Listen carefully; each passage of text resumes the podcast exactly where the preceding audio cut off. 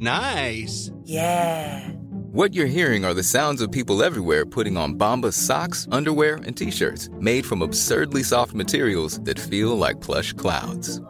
Yeah, that plush. And the best part? For every item you purchase, Bombas donates another to someone facing homelessness. Bombas. Big comfort for everyone. Go to bombas.com slash ACAST and use code ACAST for 20% off your first purchase. That's bombas.com slash ACAST. Code ACAST.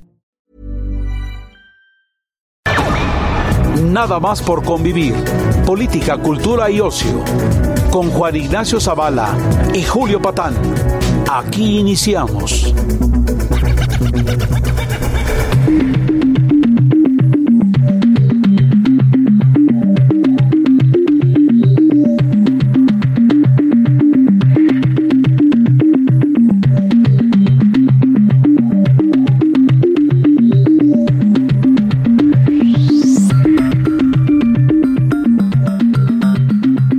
¿Cómo están? Muy feliz sábado. Yo soy Julio Patán. Esto es nada más por convivir. El señor Juan Ignacio Zavala está en gira mundial. Yo voy a platicar con mi carnal, talentoso columnista, Jorge Andrés Castañeda. ¿Cómo está usted, maestro? Muchas gracias, Julio. Un gusto aquí estar contigo. Digo, extrañamos a Zavala, que se, se fue en el avión presidencial o no? Eh, fue en el avión presidencial, este, con mascarilla por lo de la El coronavirus. Muy prudentemente. Lo tendremos aquí la semana que viene. Mira, Pensé que ya se había ganado la rifa. Eh, es que hubo. Luego te platico cómo se la ganó. No, no, no, no. Puta. Tuvo gravísimo. Sí, es el único que tenía boleto, señores. Oigan, escúchenos, por favor. En el 98.5 de FM aquí en la Ciudad de México, Chilangos, ahí estamos, ya lo saben. 103 100.3 en Guadalajara, 92.5 en Tampico, 106.3 en Tabasco, que es el ombligo del mundo, la meca de la democracia verdadera, el corazón espiritual de la humanidad y de la patria, en el 92.1 de Acapulco Guerrero y 540 de AM, esta sí ya AM, aquí, al ladito, en el Estado de México, la tierra del grupo Atlacomulco. Jorge Andrés Castañeda, está movidita, movidita la semana que terminó, ¿verdad? Uy, nos divertimos mucho esta semana, ¿eh? Sí, nos divertimos porque ya no nos queda de otra, no ¿no? nos queda de otra, pues sí. este, digo, pues como mucha chamba no hay con el crecimiento económico que estamos este, vislumbrando, de esto tú entiendes, pues mejor nos, nos la pasamos bien, ¿no? Pues no nos queda más que reír. O llorar. Pero prefiero reír. Yo prefiero reír también, un, un poquito, y luego lloro ya en mi casa, pero solo, Solito que, sí, que nadie me vea, así. Hecho bolita. Sí, sí, sí. Empapada la almohada de llanto patrióticos. Oye, yo creo que, a ver, varios temas. Yo creo que vamos a tener que hablar del- de la salud, que es este. Pues bueno. Delicadísimo, delicadísimo. A lo mejor cerramos con eso. Pero quizás, híjole, el más emblemático, aquí lo voy a decir así como va, de lo malo, de lo más malo que tiene esta administración. No estoy diciendo que solo tenga cosas malas, pero de las malas, de lo más malo, queda reflejado en lo que vimos con los migrantes, ¿no te parece? No, bueno, fue, son unas escenas terribles, ¿no? Que vimos en las portadas de todos los diarios el, pues el jueves y el viernes, ¿no? Bueno, desde el martes empezó a salir. Eh, y luego los videos que circulaban de los guardias, de la Guardia Nacional, Guardias nacionales. de los guardias nacionales, eh, burlándose de los migrantes con, Con el tema del gas, con ¿no? el tema del gas. eh, pues digo, yo no sé cómo fue que acabamos en esto. Julio. Es, pero es verdaderamente vergonzoso. Y, y bueno, pues cómo vamos a poder nosotros defender a nuestros paisanos en Estados Unidos, por lo menos retóricamente, cuando nosotros tratamos así a los que vienen del sur. Y no son solo centroamericanos, digo, eh, también son brasileños, Sí. haitianos, este, de- Cubanos. de- cubanos, incluso de algunos países de África, etcétera. Y digo, esta semana fue porque lo vimos en los periódicos y estuvo feo, pero esto lleva mucho tiempo. Esto no es de, de esta semana, ¿eh? O sea, lo que está pasando en la frontera norte también es terrible. Claro, nos, nos acordamos de lo que pasa en la sur, bueno, pues porque hay lacrimógenos, pedradas, confrontaciones con la Guardia Nacional. Allá arriba está horrible. Allá arriba hay más de 65 mil personas esperando sus trámites migratorios eh, de asilo en Estados Unidos, viviendo hacinados abajo de puentes en Ciudad Juárez, en, Ti- en Tijuana, Mexicali. En condiciones francamente inhumanas, con familias separadas. A unos les dicen, te voy a dar la cita en cruzando en California, digamos ahí en, en San Isidro. Pero los mandan a esperar a Ciudad Juárez, a ver cómo llegan de Ciudad Juárez a su cita a. Tijuana. A Tijuana. A ver cómo le hacen. Está bien cerquita, ¿no? Y tienes que estar puntualito, ¿no? No, pues Sí. 20 minutos tarde ya perdiste. Así es. Sí, fíjate que, eh, digamos, lo más evidente es eh, eso, la confrontación con la Guardia Nacional, pero tal vez lo que nos retrata peor, nos no, porque no somos nosotros. Lo que retrata peor a nuestras autoridades, hay que decir las cosas como son, es lo que acabas de decir, la manera en que están viviendo esas personas en las calles en nuestro país. Y en Tapachula, donde está el centro de detención migratorio más grande, digo, las únicas noticias que han salido son en medios internacionales. Me acuerdo hace un par de meses el New York Times sacó una nota de las condiciones de vida en el centro de detención de Tapachula. Era una cosa, Julio, Sí. que se te enchina la piel del horror. Y eso, pues, de- aparentemente de un gobierno de izquierda, ¿no? Que primero invitó a todos los migrantes a pasar y luego, pues, no midieron lo que estaban haciendo. Yo no entiendo. ¿Tú Sí. entiendes? No, eh, de- de- a ver, se, se ha vuelto una especie de lugar común en Twitter, sobre todo, el somos el muro de Trump. Somos el muro de Trump. Somos el muro. Es- es El espantoso. muro de Trump está hecho con los escudos de la Guardia de la Nacional. Guardia Nacional. Mientras el país, y aquí viene, esto también se ha vuelto un lugar común en Twitter, pero es verdad, es verdad.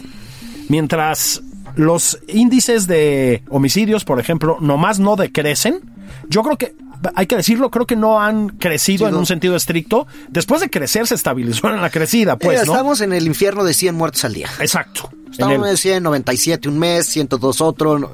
El, en diciembre creo que fue 96. Por ahí, porque pero en diciembre siempre baja además. Pues sí, hay, un- porque- hay una baja natural, Sí, por- ahí no, es la palabra, pero bueno. ¿no? Estacionalidad. Estacio- una, una estacionalidad. Pero digamos, mientras no dan pie con bola en lo que tiene que ver con el tema de seguridad, porque además los otros crímenes también han tenido un ascenso importante. Sí.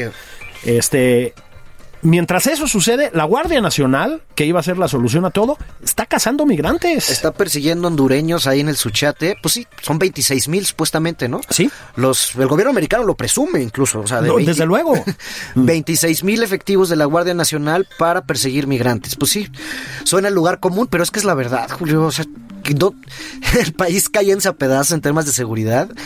Y esta Guardia Nacional, que son soldados, a ver, no hay. Les no cambiaron el uniforme. Les cambiaron el uniforme y les pusieron una bandita federales, que dice sí. Guardia Nacional. Así es. No, a los federales todavía los corrieron. Sí. Y ahí los tienen, este con las broncas que traen y creo que ¿Eh? eso no se ha arreglado, pero más de una tercera parte de los... Si es que existen los 75 mil, que es. yo dudo mucho, Sí, yo también lo dudo. No los hemos visto. 26 están persiguiendo migrantes, ya sea en la frontera sur o en la frontera norte. La tercera parte. Por lo menos la tercera. Por lo menos la tercera parte. Pero esto además, eh, yo, a veces no hay más que decir las cosas como son, ¿no?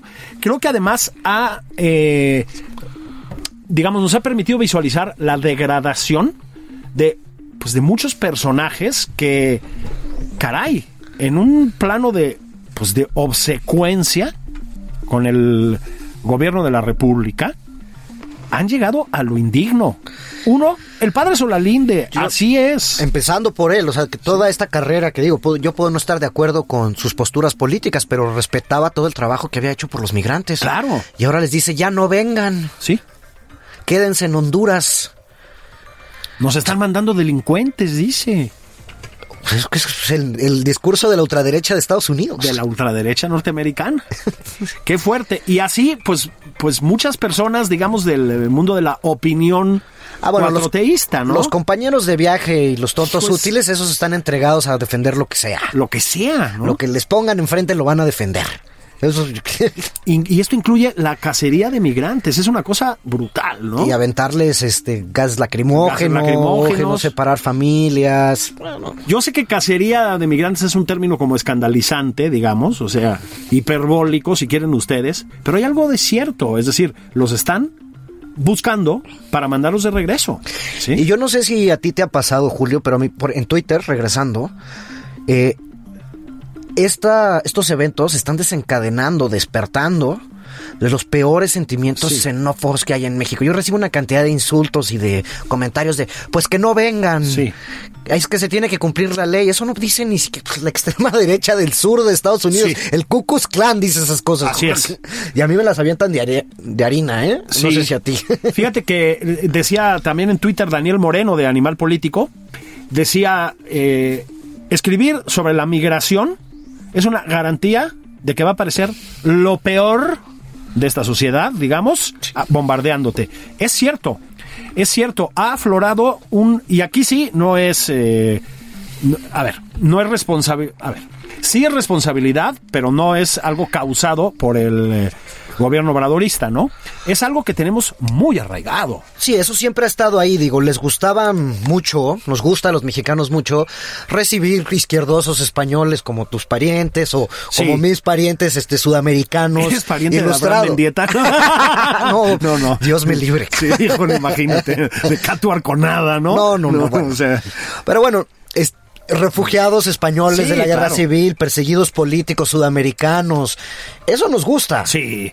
Pero cuando ya son centroamericanos, ya de repente no tanto, aunque bueno, en- ¿no? El asunto, sí. En los ochentas hay que reconocer que el gobierno de, de la Madrid y, y López Portillo recibieron a decenas de miles de guatemaltecos, sobre todo. Es correcto. A los cuales les salvaron la vida de crímenes contra la humanidad que estaban Sí. pasando en Guatemala. De una dictadura de derechas, ¿eh? Bueno, de un régimen de derechas, digo, para que no vean que aquí nada más estamos atacando a la izquierda, ¿no? No, y- Lo que había en Guatemala era un régimen de derecha exterminando sobre todo a la población indígena. Sobre toda la población indígena y que, y que ya está catalogado como un genocidio Así por es. este, la Corte Penal Internacional y digamos en el reconocimiento internacional, ahí hubo un genocidio. Es correcto. Y la gente que escapó de ahí pudo venir a México y se les dio, pues en la medida de lo posible, un buen trato, este, los campos de refugiados que estuvieron primero en sí, Chiapas sí. y luego en Campeche, digo, no eran maravillosos como ningún campo de refugiados puede ser, Nunca pero lo han sido, ¿no?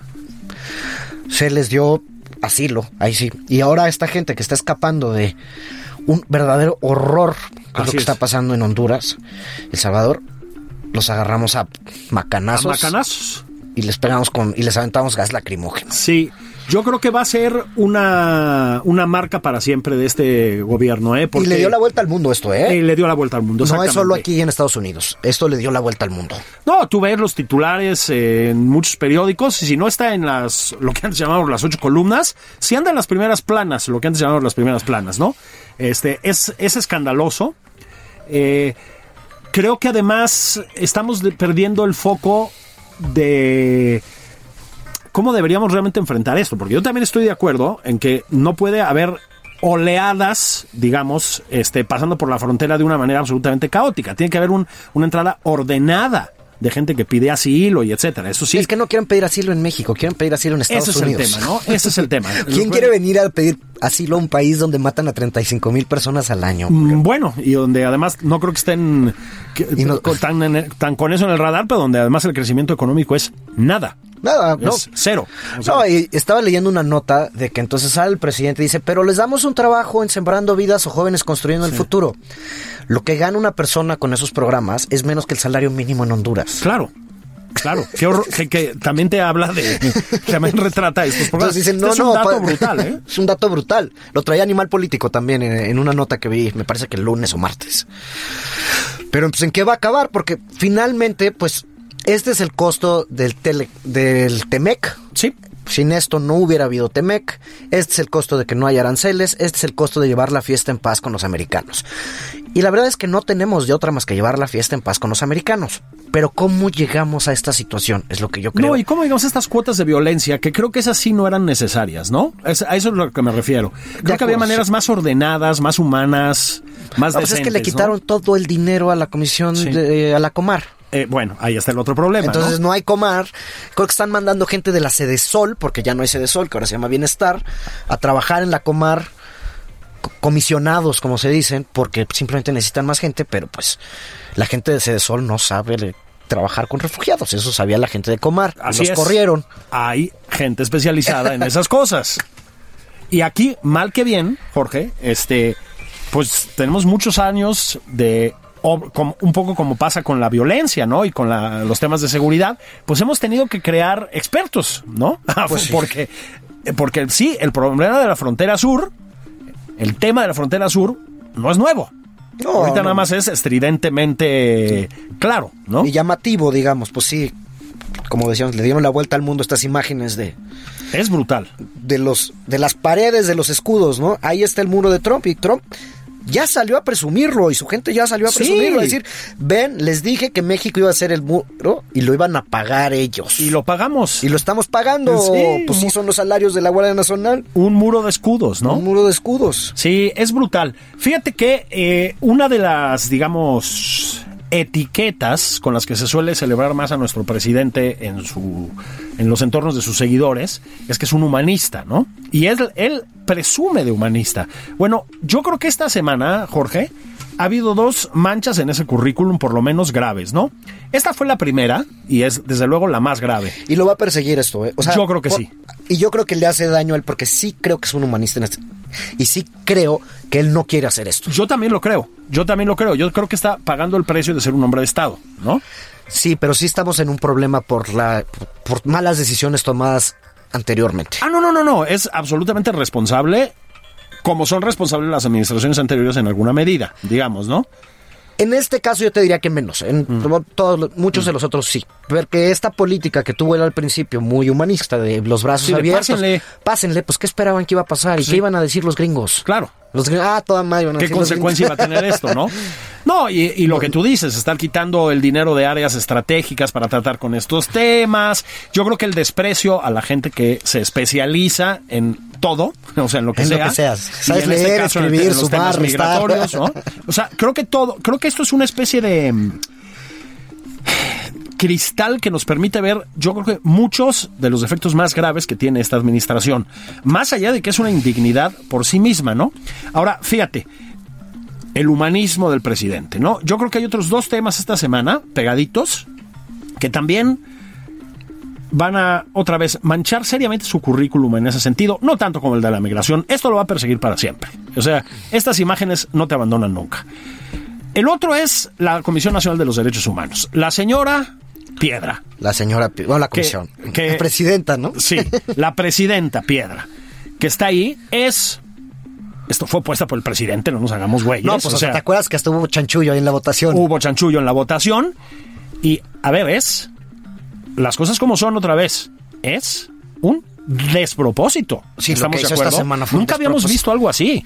Y no solo es la escena esa que tanto dio la vuelta en Twitter sin, de que no se bajó del coche, les hizo así, lo saludó Sí. y, y demás. Si ves el perfil de los visitadores que están poniendo, ni uno es abogado. No o sea, uno. uno era el coordinador de campaña de su mamá. Exactamente. Otros son, eran sus amigos. Pues los visitadores de la Comisión Nacional de Derechos Humanos tienen que ser abogados. Abogados. Dice hasta en la ley que tienen que ser abogados. Tienen que ser licenciados en Derecho. Y la gente necesita que sean abogados, que No, alguien si los no, defienda. a ver, si O no era una institución perfecta, pero bueno, ahora ya no son ni abogados los que trabajan ahí, pues son los amigos del presidente.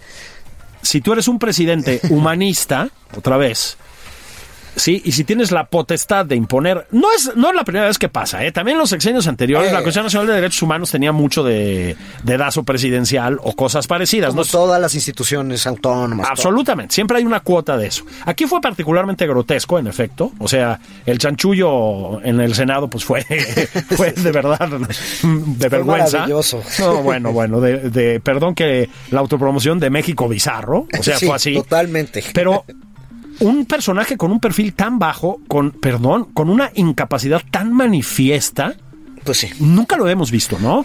Y habla, pues, del desprecio al presidente también por la Comisión Nacional de Derechos Humanos.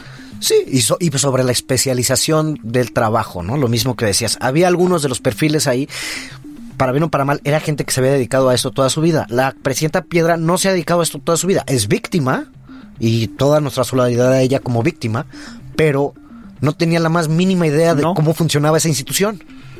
Hay un, incluso un problema casi filosófico, voy a decir aquí, y lo digo en serio, ¿sí? Y es que además las víctimas merecen muchas cosas, pero no deben ser jueces en ninguna medida. ¿Sí me explico? No deben. No, estoy de acuerdo. Este, eso es muy delicado, muy, muy, muy delicado. El empoderamiento de la víctima tiene que ser en otros aspectos, no en este, a mí me parece. Pero más allá de eso, es una persona incapaz. O sea, no sabe, Jorge, ni siquiera de lo que está hablando. No, pues no, La ya lo- digo así. No, lo vimos esta semana. Y bueno, y hablando de víctimas, también tenemos esta semana ya la caravana de Javier Sicilia y, los- y la familia Levarón. Y ese es el otro tema, ¿no?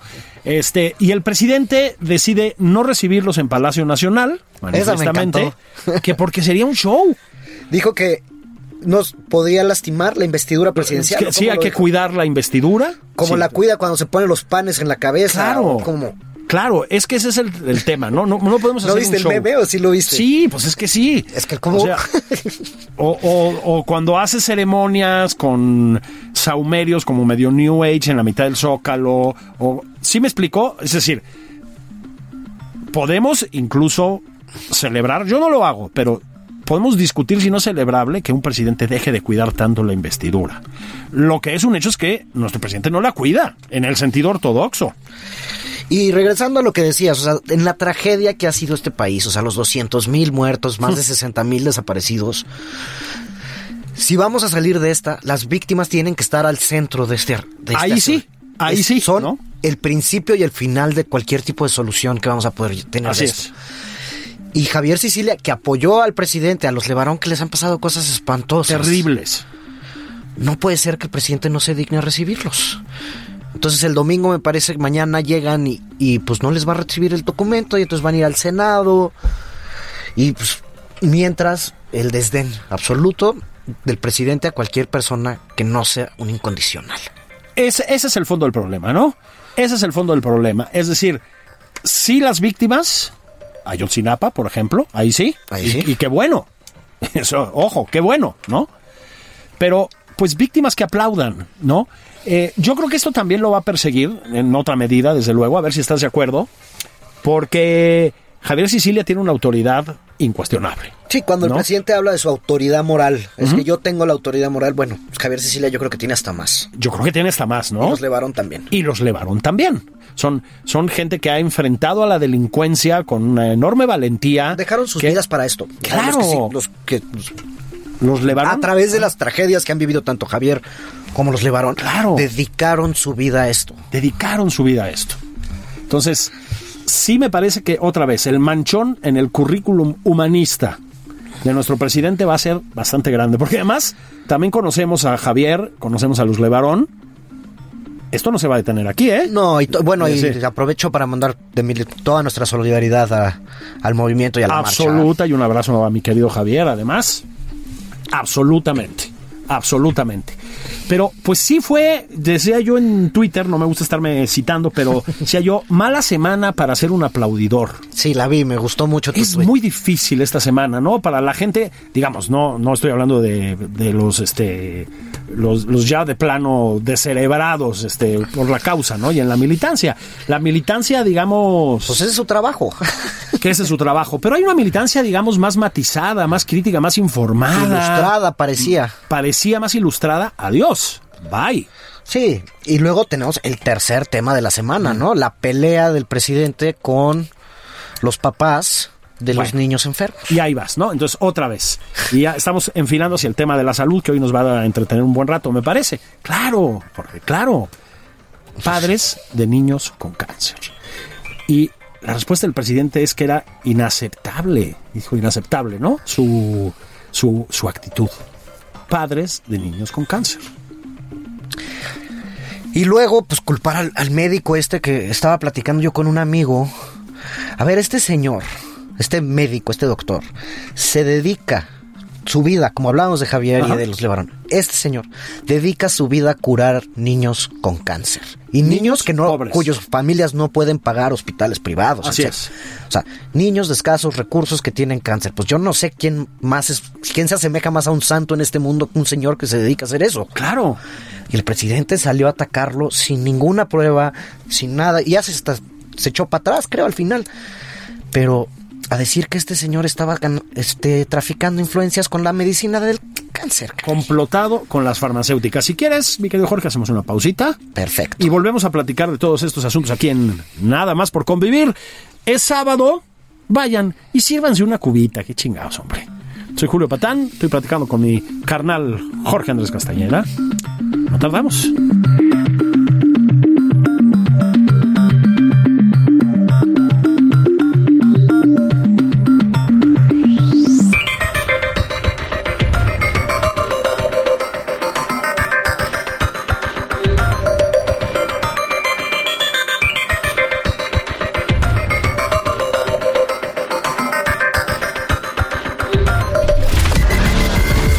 Julio Patán en Twitter.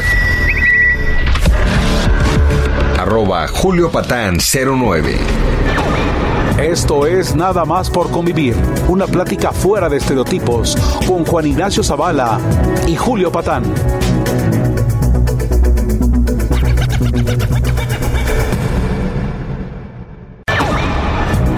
Estamos de regreso en Nada más por convivir. Aquí, Juan Ignacio Zavala y Julio Patán.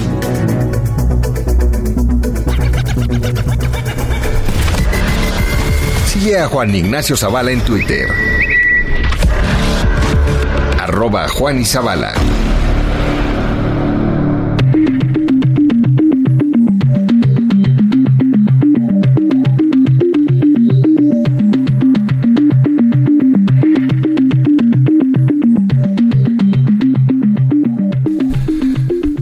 Regreso nada más por convivir. Tengan ustedes la bondad de escucharnos, por favor, en 98.5 de FM en la Ciudad de México, 100.3 de FM en Guadalajara, el 92.5 en Tampico, el 106.3 todavía de FM en Tabasco, el 92.1 en Acapulco Guerrero, más el 540 en el Estado de México, o desde luego, pues Twitter, donde ustedes quieran. Nada más, óiganos. Estoy platicando con Jorge Andrés Castañeda. Estaba haciendo un poco un repaso de la semana que terminó. Em, eh, hablamos de, desde luego, del tema de la migración, que es, a mí me parece una herida abierta. Y una vergüenza para todos los mexicanos, porque sí, Una vergüenza. Para yo me avergüenzo de cómo actuaron nuestras autoridades esta semana. Yo también, y, y también lo decías muy bien, eh, y de la reacción de muchos ciudadanos. O sea, sí, sí manifestamos, no, yo no, desde luego, tú tampoco, eh, pero muchos ciudadanos manifestaron una xenofobia fea. Hablamos también Y hasta de- racismo, ¿eh? hasta racismo, incluso racismo, ¿no? Este, esto en un país que además se ha quejado tanto del trato a sus mi- migrantes en Estados Unidos, ¿no? Somos, digamos, una nación que tiene una tercera parte de su población en otro país. Exactamente. Y aún así, O una quinta parte, si quieres. y aún así, 30 millones de mexicanos en Estados Unidos, 120 aquí, una quinta parte de los mexicanos viven en otro país y necesitan y son víctimas de racismo constante. Constante. Y todo lo que les está pasando allá lo estamos justificando con lo que estamos haciendo aquí. Exactamente, incluso en sectores progresistas. Entonces hablamos un poquito de esto, hablamos del, el, pues, del manchón que significa en el currículum como humanista de nuestro presidente, las cosas como son.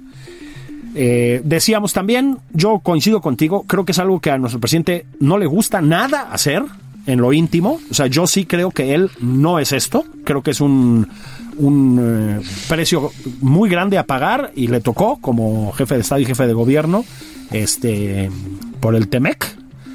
Eh, hablábamos de la marcha de Javier Sicilia y los Levarón, este, y demás activistas, por supuesto. Que Habla- estarán en la estela de luz, más o menos. Yo creo que por Es- estas horas están en la estela de Exactamente. Este, hablábamos de otra, pf, otra herida sangrante, para usar un lugar común, que es el tema de las medicinas para los niños con cáncer y de la, híjole, espeluznante acusación, sin, sin pruebas, del presidente en una mañanera contra el director del hospital infantil, al que acusa de complotarse con las farmacéuticas, Jorge, y de causar un desabasto que, a ver, ya está bien. Todos sabemos que tiene que ver con los problemas estructurales de este gobierno. Y no solo son problemas, a ver, yo creo que aquí el, el gobierno y el, no sé si el presidente entienda esto, pero sí sé que la gente en la política de salud, esto es una decisión de Estado. Es correcto, muy bien. Lo que está decidiendo el sector salud, eh, pasando del seguro popular, desapareciendo el fondo de, de cobertura de enfermedades catastróficas, al INSABI, es una apuesta que puede o no tener sentido. O sea, es una discusión importante que creo que, pero el país la tendría que tener. Y es abandonar hasta cierto punto el tercer nivel, Ajá. que son las altas especialidades. Es correcto. Que son los institutos nacionales, los hospitales grandes, las enfermedades raras, etcétera, etcétera y apostar todo por el primer y el segundo nivel en un esquema de prevención. Entonces, la idea es, si yo quito el dinero de las medicinas y de la... Porque no sé si ha recibido este montón, circulan muchas cadenas que, digo, más allá de cuáles son verdad o no, de cómo se han ido reduciendo los turnos y los equipos y la, eh, Sí. la cantidad de enfermeras y profesionales de la salud en los hospitales de alta especialidad, porque ese dinero se está mandando a las partes más eh, digamos, básicas o de primer nivel Sí. De la salud. La idea es de que en el largo plazo no vamos a necesitar ter- tanto tercer nivel si la gente se atiende en el primer nivel, que son las clínicas, Ajá. y en el segundo, que son los hospitales generales. Es una gran apuesta de salud pública. Hay otros países que han seguido modelos similares. Sí, así es. Eh, pero creo que el Estado mexicano o este gobierno tendría que ser honesto al respecto y decirnos la verdad. Porque eso es lo que están haciendo. Y yo no estoy diciendo que eso esté necesariamente mal. Digo, es. Es discutible, pues. Es discutible, pero digo, sí está muy. Pues sí es muy fuerte decir que es una decisión consciente dejar a los niños con cáncer sin medicinas. Y a los enfermos de SIDA en su momento y etcétera, ¿no? Ahí hubo una intervención ahí del exsecretario de Hacienda Sí, sí. y un par de activistas que bueno, esa parte se cubrió. Pero estamos hablando sobre todo de, los, de las enfermedades graves, ¿no? De Es los correcto. cánceres, de los tumores, este, leucemias, cosas por el estilo, que se atienden en los hospitales de alta especialidad. Eh, que eran insuficientes en México, totalmente insuficientes. El modelo anterior no cubría toda la No, gente, no, no, por supuesto que no. Y tú ibas al Instituto Nacional de Cancerología o de nutrición o de cardiología y estaban a reventar. Pero ahora ya ni siquiera tienen gente para atender a esa pobre... O sea, ya no tienen enfermeras y, y profesionales para atender a la pobre gente esperando en el piso. Ya ni siquiera eso está pasando. Y es una decisión consciente del modelo de salud pública que se quiere impulsar desde este gobierno. Pensando que, repito, si todo ese dinero se invierte en prevención y en primer y segundo nivel de atención, no va a ser necesario tanto nivel, tanto tercer nivel. Que lo planteen de esa forma. Claro, lo que pasa es que eso tiene un precio político y un precio en términos de popularidad elevadísimo, porque sí de lo que estás hablando es de exponer a gente a una muerte terrible. Por ¿no? supuesto. Así, matar gente, ¿no? Pues decir, tu enfermedad es muy rara, no te puedo curar. No te puedo curar. Hazle como puedas. Sí, sí. O sea, Eh, sí se puede curar, pero cuesta demasiado caro, entonces no vamos a hacer. No lo vamos a hacer, ¿no? Entonces, eh, ahora, esto, y aquí es donde... Pero hablando de la popularidad, perdón, Sí, sí, sí. Es que es de teflón. O sea, decíamos, el presidente atacó en la mañanera a un doctor que cuida niños con cáncer, de bajos recursos. Así es. Y ni eso le hizo un abollón. No, salió raspado el pobre doctor, que repito, no hay nada más cercano a un santo que una persona que se dedica a eso. Es correcto. Porque no está en el hospital ABC este doctor, seguramente también tiene una consulta ahí. Hombre. O en Médica Sur cobrando una fortuna. Está en el Instituto Nacional de Pediatría. De pediatría, así es. Es un doctor que ha entregado por lo menos una parte importante de su vida, si no su vida profesional, ¿no? Sino toda a la medicina pública, con toda la precariedad salarial y etcétera que eso implica. Las cargas de trabajo gigantescas. Claro, de- la angustia, de- el bueno, emocional, ¿no? sí. Sí, ahora. y ni eso abolló a la popularidad. Nadie salió a defender al pobre doctor. Sí, yo creo que a mí el tema de la popularidad eh, me, me sigue pareciendo que es, a ver, eh, va a acabar mermando la popularidad del presidente. Tampoco es tan raro que en el primero, los primeros dos años se mantengan alto las popularidades. Este, o sea, creo que también se ha sobredimensionado este fenómeno, pero más allá de la popularidad, digamos, eh, es una decisión muy pesada, pero que se combina y aquí viene, porque tú puedes decir de una manera, pues, híjole, muy, cru- muy cruda, ¿no? Ni modo, ¿eh? Las altas especialidades se chingan, el dinero va para abajo, ok, lo dices. El problema es que recortaron presupuestos. Eso es otro hecho. Es decir, los la salud pública es cara. En México y en China. Estaba aquí Germán Martínez hace unas semanas platicando con Juan Zavala y conmigo. Eh, él está lejos de ser un opositor No, al presidente, ¿no? Está cerca el presidente y etcétera, pero bueno, tiene posiciones muy claras y decía, en esto no se puede ahorrar. Yo también creo que en salud y como en educación no se puede ahorrar. Te ¿no? voy a dar un ejemplo, Julio, justamente hablando de Germán Martínez, y yo me acuerdo lo escribí aquí en el Heraldo, justo cuando fue su renuncia. Germán manejaba el, el IMSS, Sí. digamos, es otra parte del sector salud. Así es, El IMSS cubre más o menos, tiene 65 millones de derechohabientes. así es. Eh, el sistema público de salud, uno de los ejemplos mundiales, es el del Reino Unido, el Sí. llamado NHS, Sí. que cubre más o menos a las mismas 65 millones de personas. ¿no? Es la población del Reino Unido. El NHS tiene como 11 o 12 veces el presupuesto del IMSS. Imagínate. O sea, son puntos del PIB. O sea, es parte de... El Reino Unido dice, vamos a gastarnos 8, 7, 8, a veces 9% de todo nuestro dinero en esto. Y el IMSS atiende a la misma cantidad de gente Y, lo, y es un milagro, Julio. Milagro. Porque los resultados en términos estadísticos, ¿eh? también tienen problemas de atención allá, ¿eh? Sí, sí, La sí, gente también se queja de esas cosas. Los resultados en cuanto a mortalidad infantil, mortalidad de las madres, este, tasas de todo tipo de las mediciones que se hacen no son tan diferentes. Ajá. O sea, sí son un poquito mejores allá, pero estamos hablando de dos, tres puntos porcentuales. Sí. Y es un verdadero milagro lo que pasa con la salud pública en México. Es correcto. y por eso renunció Germán Martínez. No sé si te acuerdas la famosa carta esta donde le dice que son unos neoliberales. Sí, sí, exactamente, exactamente. Hubo recortes importantes también ahí. Ahí. Y no es se- que cuando lo que se necesitaban eran aumentos importantes, en una lógica de izquierda, por Mira, favor, yo ¿no? creo que, y estoy totalmente de acuerdo con el presidente en esto, Mm. que lo más importante que podría hacer es un sistema de salud universal, es decir, todos los mexicanos, por ser mexicanos, Estoy de acuerdo, yo también. tengamos derecho a la salud gratuita. Que no vaya atado al hecho de que tengas Es una plaza, y etcétera, etcétera. ¿no? O que Sí. trabajas en el gobierno y vas al ISSSTE. Exacto. Trabajas en Pemex, vas Pemex, estás en las Fuerzas Armadas, Así vas es. al INSAFAM. Eso cuesta mucho dinero y es un gran proyecto de política pública que no se hace en unos meses. No, claro. es Toma es años y se hace un plan y se hace una Hay transición. una transición, exacto. Y si solo hiciera eso es- el presidente, yo, mira, me trago todas las palabras que he dicho en contra de la llamada cuarta transformación. Sería un éxito si se logra eso. Ah, no, bueno, imagínate. O sea, sembrar esa base Sembrar esa base porque es lo que más aplausos míos.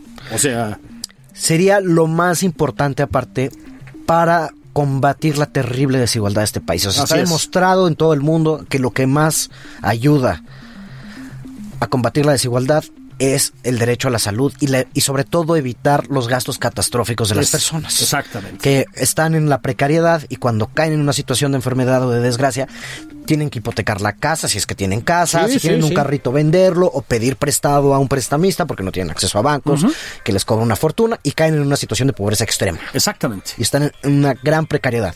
Bueno, si eso se arreglara, yo me quito el sombrero. Pero esto que estamos viendo, le estamos quitando dinero a la salud. Le están quitando dinero Y salud. gastamos demasiado poco en salud. Había que duplicar el presupuesto en salud. Exactamente. A ver, y es que sí, el dinero se está mandando además, y aquí viene otra vez el punto, pues a lugares a donde no se debería estar mandando. Y mucho, mucho dinero, además. Es decir, sí, por eso te decía yo, es también la inoperancia, incluso la incompetencia, que es un poco más profunda, de tantos sectores de este gobierno. Es decir, por un lado, por un lado hay, digamos, una concepción, a mí me parece equivocada, de este proyecto de salud público, que es muy encomiable en abstracto, pero es un disparate. Pero, y por otro lado hay mucha inoperancia, es decir, en efecto, fue improvisado, sin atención a los datos, sin consultar expertos, sin un modelo a seguir más o menos equivalente en otro. ¿Sí me explico? Centrado además en el eh, gobierno federal otra vez. Hay algo que está muy estructuralmente mal, me parece a mí, ¿no? ¿Tú crees que lo van a echar para atrás, No. este modelo, o se van a seguir como van? Se van a seguir. No Mm. Yo no veo que el presidente no da paso para atrás ni para tomar impulso. Sí, sí, sí, sí, es cierto, es cierto, es cierto. Y este que yo creo que es, es de las cosas que más le importan, este, pues no, no va a dar un paso para atrás. Pueden corregir cosas sin decirlo, que es lo que a mí me gustaría que hicieran. Pero a mí lo que más me gustaría es que fuéramos honestos respecto al modelo de salud que representa el INSABI. Claro. Eh, luego eh, pasan otras cosas como esto. No sé si viste el currículum de la pseudo universidad y de los pseudomédicos que van a, a Ah, formar. Eso es otro, otro despropósito. O sea, es, porque aparte no hay falta de médicos en México. Lo que pasa es que los corrieron del sector público. Exactamente. Ve tú a cualquier farmacia del ahorro, ahí hay un pobre doctor ganando Así 5 es. mil pesos que mañana puede contratar el sector 25 pesos por consulta, ¿eh? Estoy hablando de una cifra real. Sí. Así. 25 pesos por consulta. Imagínate. Y las enfermeras que son, aparte son buenísimas, las enfermeras mexicanas son de las mejores del mundo. También, como gran parte, digo, como error de las administraciones pasadas, estaban, ya sea por modelo de outsourcing o como temporales en muchos de Ajá, lugares, así es. las recortaron a todas. Así es. Eh, estaba teniendo una plática el otro día con una eh, que había sido líder de, de parte del sindicato de enfermeras. Me dijo la cantidad de compañeras que han perdido el trabajo y son gente excepcional. Que en serio le dedican su vida a esto porque Sí, sí, es muy duro. Es durísimo trabajo. O sea, es durísimo. trabajo, son horas larguísimas eh, viendo dolor, viendo las cosas más brutales por un salario tampoco demasiado bueno. No, no, no, no, no, no, no. Y a toda esa gente se le se echó. Y entonces ahora vamos a crear, a formar estos doctores. Mira, me des- hablaba con un médico. Decía, esos no son ni paramédicos. Entonces no pueden ir en una ambulancia. Es una persona con esa educación. Qué Olvídate. fuerte. Qué fuerte, ¿no? Que digo, los paramédicos son todo mi respeto. Los No, no, no, paramédicos son fundamentales, pero bueno, no son médicos, pero son paramédicos. Claro, claro, claro. Entonces ahorita vamos a tener a médicos o pseudo médicos. Formado, bueno, es otra vez el desprecio al conocimiento. Desprecio al conocimiento absoluto. Tal vez sea el rasgo distintivo número uno de esta administración, el desprecio al conocimiento, que se extiende a otro que no está jalando, mi hermano, que es Pemex. Sí. ¿Sí? Otra vez los datos de Pemex son muy malos. Pues sí, eh, escribía yo el jueves aquí en nuestra casa del Heraldo Ajá. sobre los datos de producción de Pemex. O sea, primero salieron, lo más chistoso, es que sí son muy chistosos. Primero salieron a decir que la producción de enero había subido muchísimo y alguien les dijo, a ver, todavía no acaba enero. O sea, Exactamente. No pueden saber. Sí. Porque estábamos, a- creo que lo dijeron como el 19 de, de- Sí, de sí, sí, enero sí. y alguien así de no. Pero bueno, viendo los números que ya publicó la Comisión Nacional de Hidrocarburos, que a ver si sigue publicando datos. Eh, no son buenos. O sea, de los 20 proyectos que tenían y de los 20 campos Sí. prioritarios nuevos de Pemex, hicieron 6. Exactamente. Y iban a estar produciendo para finales de año 70 mil barriles, producen 6. Seis. O sea, Entonces, la y además, el modelo económico, si tal cosa existe, del presidente gira en torno a depende, Pemex. depende de Pemex. ¿No? Entonces, y Pemex cada vez está peor. Vamos a ver en abril, cuando vengan los resultados oficiales del año pasado, Ajá. financieros, y ahí no los puedes, pues, esos se reportan ante la bolsa en Estados Unidos. Claro, ahí no hay los- cochupo, pues, ¿no? y los tienen que validar un externo. Vamos a ver cuál es la verdadera situación de Pemex y a ver si no pierde la calificación crediticia que ya se da como un hecho en muchos eh, círculos La financieros. apuesta es a que la va a perder, ¿no? No, ya, ya está pagando como si la perdiera. Ajá. Ah, la tasa de pagando. interés Ah. implícita de los bonos ya es de haberla perdido. Mm. El gran problema de perderla es que muchos, o sea, Pemex es de las empresas más, en- la empresa más endeudada del mundo. Sí, sí. Y mucha de esta deuda la compran los fondos de pensiones de Estados Unidos y de Canadá y Ajá. Reino Unido. Y ellos tienen reglas muy específicas sobre qué tipo de inversiones pueden tener, porque están jugando con las pensiones de los bomberos de Claro, California, de los maestros de Ontario. Entonces no pueden tener deuda que no tiene grado de inversión. Ah, claro, claro, claro, Entonces van a tener que vender toda esa deuda y a ver qué pasa ahí en ese momento con, con la deuda de Pemex. Ese es el gran riesgo. Entonces, atando un poco con el tema de la salud, y aquí es a donde yo voy, por eso digo que hay Es problemas como estructurales. Están metiendo fortunas ahí, pues a lo güey. Es decir, porque no se ve que haya un, eh, un, un proyecto viable para Pemex. ¿Estamos de acuerdo en esto? Totalmente. Y yo lo veo en toda la administración pública, Mm. Julio, y a la vez eh, es algo totalmente contradictorio. Mm.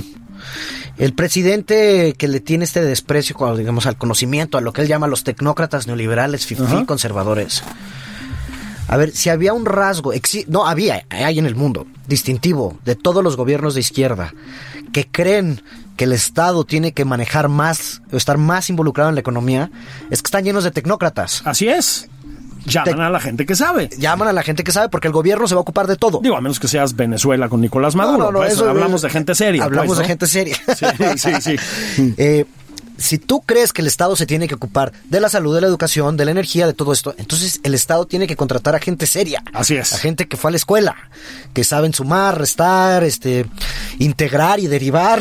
Sí, sí, exactamente. que saben de refugiados, que saben de salud pública, que saben de sacar petróleo del piso, que saben de cosas. Pues sí, sí sirve saber cosas, Julio. La gente, mucha gente le dedicó muchos años de su vida a aprender cosas y hoy son absolutamente despreciados. por este absolutamente despreciados. Sí, y yo creo que las pasadas administraciones que tenían gravísimos problemas, no hace Muchísimos. falta decirlo, este, pero sí tenían, eh, digamos, en posiciones estratégicas a personas muy competentes, a mí me parece. Y creo que eso es lo que medio nos salvó del cataclismo. Digo, en. Pemex, el, los- el director que está prófugo, ese sí no. No, no, no, no, por el amor de Dios, no, no, no, no, no, por supuesto. Pero no, la gente más abajo que había en muchos de los puestos de Pemex sí era Claro. pues, expertos, ingenieros petroleros. Como en salud y como en todos los sectores. No, además, en salud yo creo que fue de las mejores políticas públicas porque hubo una continuidad, a pesar de los cambios de partido. El proyecto del Seguro Popular con todos sus defectos, ¿eh? Sí que los tenía. Y Pero en que efecto había corrupción, sí. que empezó Julio Frenk en la administración de Vicente Fox y se le dio continuidad Sí. a lo largo de por lo menos, digo que se creó en el 2005, pues por lo menos 15 años. Sí. Pues sí le dio algo de salud, algo de cobertura a 50 millones de personas porque se siguió una política pública Así es. que tenía que mejorarse más. Pero el tema del seguro popular no era la no es que el seguro popular era corrupto, es que los gobernadores eran corruptos. Exactamente. Y donde había dinero era en el seguro popular, pero también se robaban el de las carreteras. Exactamente. Entonces lo que había que hacer era que los gobernadores no se robaran el dinero, no desaparecer ese dinero. Es- e- efectivamente, pero bueno, esto es esta política de machetazo en vez de bisturí, pues también es la que distingue a esto. Pues es sí. decir, se ha aplicado en muchísimos sectores, ¿no? Creo yo. Pero yo te menciona, mencionaba lo de lo de Pemex un poco en contraste con el tema de la salud, es decir, es una inyección de dinero enloquecida, Brutal. dos bocas, que todos sabemos que eso va a ser un disparate, etcétera. Y pues sacando dinero De la pues, salud. de la salud. Y es al decir, revés, o sea, el petróleo nos da mucho dinero para pagar salud. Para pagar salud y no vamos a bienestar, sacar que así sea. No vamos a sacar dinero de la salud para meterlo al petróleo, pues sí es una aberración, ¿qué te digo, Julio? Y luego el otro gran tema, digamos, el otro eje, casi voy a decir ideológico, ¿eh? y estoy usando el término con, cierto cuidado. La lucha contra la corrupción. Bueno, pues ya llegaron los datos. Eh, Jesús Ramírez nos los trató de vender como un éxito brutal. Todo lo trata de vender Jesús Ramírez como un éxito. Está bien, es su, es su chamba, ¿no? Este, es su chamba, sí, digo. Pero no lo fue. Es decir, mejoramos un punto y estamos bastante peor que en varios años del peñanietismo. O sea, ¿se les ocurre Sí. algo más corrupto que el Sí, peñanietismo? no, mejoramos un punto eh, y somos mejores que el año pasado, pero que el 2016, 15, 14 estábamos mejor en, en este ranking. Y mejoramos unas posiciones porque otros empeoraron. De- se desplomaron. Estamos en el nivel de Togo y países así. O sea, no quiero ser despectivo. no, sí, pero... Pero está feo, ¿no? De África subsahariana, digamos. Sí, del África subsahariana, exactamente. Entonces, eh, Porque la lucha a la corrupción, se, de nuevo, está basada en intenciones y en la señora Irmeréndira que va y persigue malos y van a la mañanera. No a todos, ¿eh? No, no a todos, nos queda claro. ahí, ahí. Van a la mañanera, hacen un juicio sumario como el que le hicieron al mismo doctor, al pobre doctor. Así es. Otros hacen juicios sumarios ahí a quien les cae mal. Ajá. Le congelan las cuentas a la gente que les cae mal. Ahí Santiago Nieto. Mejor no digo nada, no van a congelar a mí mis cuentas, pero... Eh, y pues eso no es pelear contra la corrupción, Julio. Eso es pelear contra tus enemigos políticos, exactamente. que sin duda son unos corruptos muchos de ellos y se merecen estar en la cárcel. Absolutamente, absolutamente. Es decir, lo platicamos aquí en su momento Juan Ignacio Zavala y yo, que nos- nosotros no nos distinguimos por nuestro obradorismo. Sí, o sea, que le den un llegue a Romero de Champs, me parece extraordinario. Que Emilio Lozoya esté siendo perseguido, pues sí, ni hablar, ¿no? Y así podríamos mencionar varios casos más. Son selectivos, este, suelen ir revestidos de una, un aura de venganza personal también y de ajuste de cuentas. casos. El caso de Rosario Robles, eh, yo creo que es bastante elocuente. Pues fíjate, hasta el fiscal Alejandro Gertz salió a decir que había una violación sistemática de la UIF del debido proceso. Exactamente. Que ya es mucho decir, ¿no? O sea, pero el fiscal de ellos. el fiscal de ellos. Porque nuevamente es un fiscal puesto por el presidente de la República. O sea, Digo, con semiautónomo y todo, sí, pero, pero sabemos que no. O sea, ¿cómo? Ojo, también lo fueron los anteriores, ¿eh? No Por supuesto, pero bueno, o sea, eh, ahí eran procuradores. Eran procuradores, Y, sí. la ley decía que eran Sí. parte del gabinete. Ahora, eh, con el cambio a fiscalía, en principio es autónomo. Es autónomo, pero sabemos Ah. que Y con la mayoría en el Senado. Y, pues, pueden, pueden hacer exactamente lo que quieran, ¿no? Pero, digamos, otra vez, pueden cacarear ese puntito de mejora respecto al año pasado, ojo, respecto al año pasado, ¿sí? Como una gran victoria, pues no lo fue. Es decir, la lucha contra la corrupción no está funcionando. Decías, es de teflón la popularidad del presidente. Yo también creo que tiene mucho de teflonada. Pero va a haber un momento en que esto también lo va a acabar alcanzando, ¿no? Porque además de la cantidad de asignaciones directas, el caso de Carlos Lomelí, por ejemplo, sí, que es que, ¿no? Ya. que lo sancionó la función pública y luego le dieron unos contratos. Y luego ¿no? le dieron unos contratos, o sea, y ¿De es compadre del contratos? presidente, pues una buena lana, no me acuerdo las cantidades. Pero cientos de millones de pesos. Sí, sí, señor, claro. Bueno, es brother del presidente, o sea, ya, así es. El caso de Bartlett, ¿no? Bueno, Pueden ser temas que nos preocupan más a ti y a mí, que, que estamos en los medios y etcétera, que a los ciudadanos que se dedican a otras chambas. Pero va a haber un momento en que ya tampoco se las van a comprar, estamos de acuerdo, ¿no? Pues sí. Porque los empresarios, te lo dicen en corto todos, siguen teniendo que pasar comisiones por todas partes que no son legales, la ley del 10%, estos la subieron al 20% en algunos casos. sí, es decir, eso sigue ahí. Yo creo que también lo va a alcanzar al presidente, ¿no? Pues yo también creo, y tiene que ver mucho esto con, pues, incluso el desempeño económico.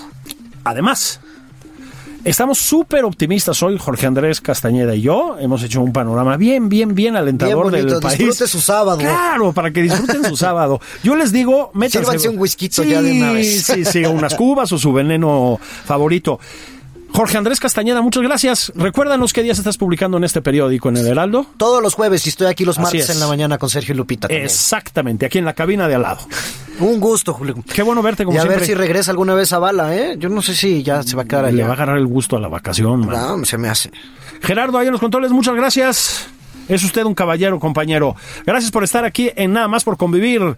Ya quebró el día. Vámonos a echar unas cubas. Abrazos.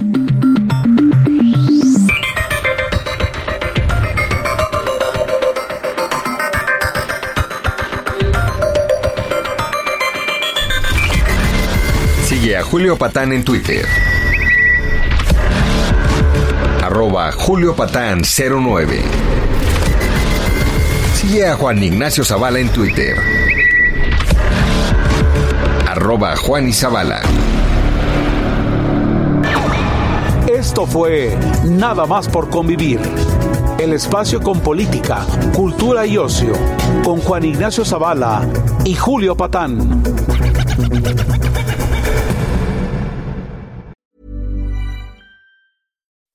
When you make decisions for your company, you look for the no brainers. If you have a lot of mailing to do, stamps.com is the ultimate no brainer. Use the stamps.com mobile app to mail everything you need to keep your business running with up to 89% off USPS and UPS. Make the same no brainer decision as over 1 million other businesses with stamps.com. Use code PROGRAM for a special offer. That's stamps.com code PROGRAM.